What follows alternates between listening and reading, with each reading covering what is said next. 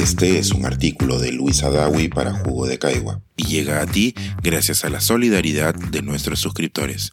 Si aún no te has suscrito, puedes hacerlo en www.jugodecaigua.pe. Ahora puedes suscribirte desde 12 soles al mes. Depredadores a protectores. Nuevas ideas para proteger vestigios históricos y obras de arte. David Diani, Paul y Ariana colocan sus nombres en color guinda sobre el muro oeste de Ning'an, en Changchang. O detienen a seis turistas por ingresar ilegalmente a una ciudadela inca, provocando la caída de una piedra y por haber hecho sus necesidades biológicas. Se podría continuar con una lista enorme de situaciones como estas, que se describen como atentados al patrimonio cultural, tal como sucedió en 2018 y 2020 respectivamente en nuestra costa norte y el santuario histórico de Machu Picchu.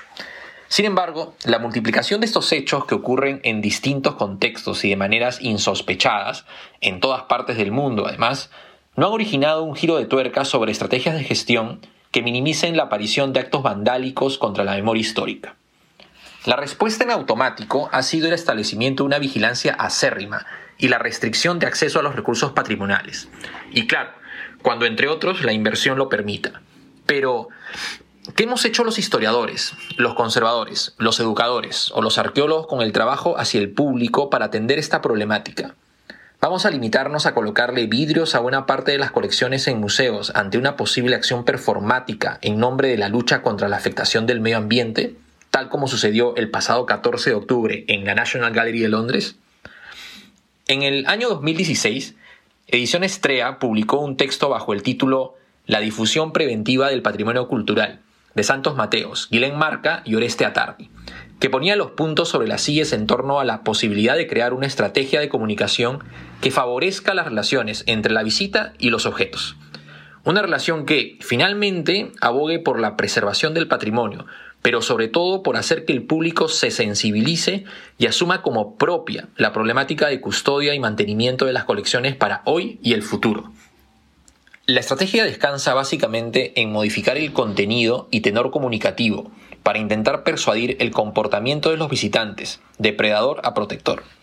Asimismo, y en torno a un discurso que se viene barajando desde hace unas décadas, bajo el enfoque de la museología crítica, pasando de prohibir a explicar y de esconder a comunicar, con el uso de interrogantes, poniendo siempre por delante la duda y el carácter subjetivo de lo narrado. ¿Cómo sucede esto en la práctica? ¿Qué significa este posible cambio de paradigma en los museos que minimiza el riesgo de atentar contra el patrimonio cultural?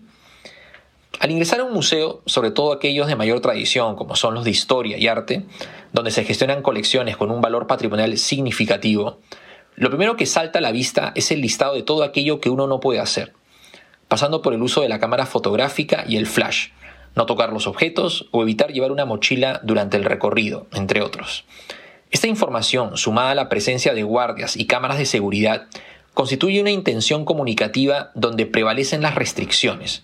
Se refuerza el concepto de lo sagrado y con ello la amenaza de tener a alguien respirándote en la nuca, por si se te ocurre algún acto de profanación en la casa de las musas.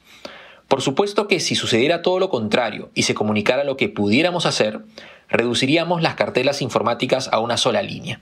Solo observe. Hoy en día, limitar el uso del flash en las salas de exhibición es principalmente justificable debido a la molestia que causa la ráfaga de luz entre los visitantes y, en segundo orden, para preservar algunos objetos que pueden ser sensibles a su efecto. Incluso sin el uso del flash, restringir las fotografías puede ser una estrategia para no menguar la venta de souvenirs o, en extremo, la protección de información. En cualquiera de los casos, el cambio de tenor en la comunicación puede hacernos comprender estos motivos y que el público realmente los sepa, favoreciendo la didáctica. El efecto del flash es como blanquear las acuarelas o dar un golpe en los ojos al resto de la visita. Puede alterar los pigmentos de la obra de Pancho Fierro y molestar a nuestros acompañantes. Dispara las fotos que desees, pero no olvides desactivarlo. Esta frase podría estar acompañada de un producto visual que contextualice la escena y colocarse en el ingreso de una pinacoteca. ¿Qué se necesita para hacer esto posible? ¿Cómo podemos hablar de didáctica en los museos sin emplear un discurso que explique y dé razones de la gestión de colecciones? Una de las experiencias de mejor impacto en el público es la visita a espacios restringidos, como los depósitos o los talleres de restauración. En ocasiones podemos observar algunas actividades que realiza el personal de conservación en las propias salas de los museos, pero por lo general resulta extremadamente distante con la audiencia, sin establecer alguna comunicación, ya que se restringe el paso al público. De esconder a comunicar existe una posibilidad de cambio. Hay labores sumamente especializadas que los visitantes deben conocer para mejorar esta interacción que hemos comentado entre el público y los objetos. Abierto por Restauración es un programa que se realiza en distintos monumentos en España y tiene la finalidad de acercarle a la gente la práctica de la conservación. Es importante que conozcamos la labor que el personal de conservación realiza y que hace posible el acceso y disfrute de las colecciones. Saber qué tipo de estudios y tratamientos son imprescindibles, el tiempo que demandan o los factores de deterioro que las ponen en peligro son de vital importancia para que se comprenda el esfuerzo realizado y así evitar permitirnos una sopa de tomate sobre una pintura. Se avecina el Foro Nacional ¿Qué museos queremos ser?, organizado por el Ministerio de Cultura, que se llevará a cabo en noviembre y diciembre próximos. Este evento nace en el marco de las actividades posteriores al International Council of Museums, ICOM, sobre la nueva propuesta de definición de los museos. Nuevamente entran en el ruedo las ideas de sensibilización, difusión y didáctica. Espero que esta vez nos lo tomemos en serio.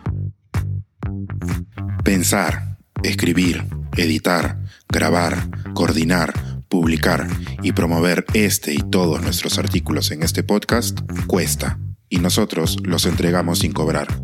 Contribuye en www.jugodecaigua.pe barra suscríbete y de paso espía como suscriptor nuestras reuniones editoriales.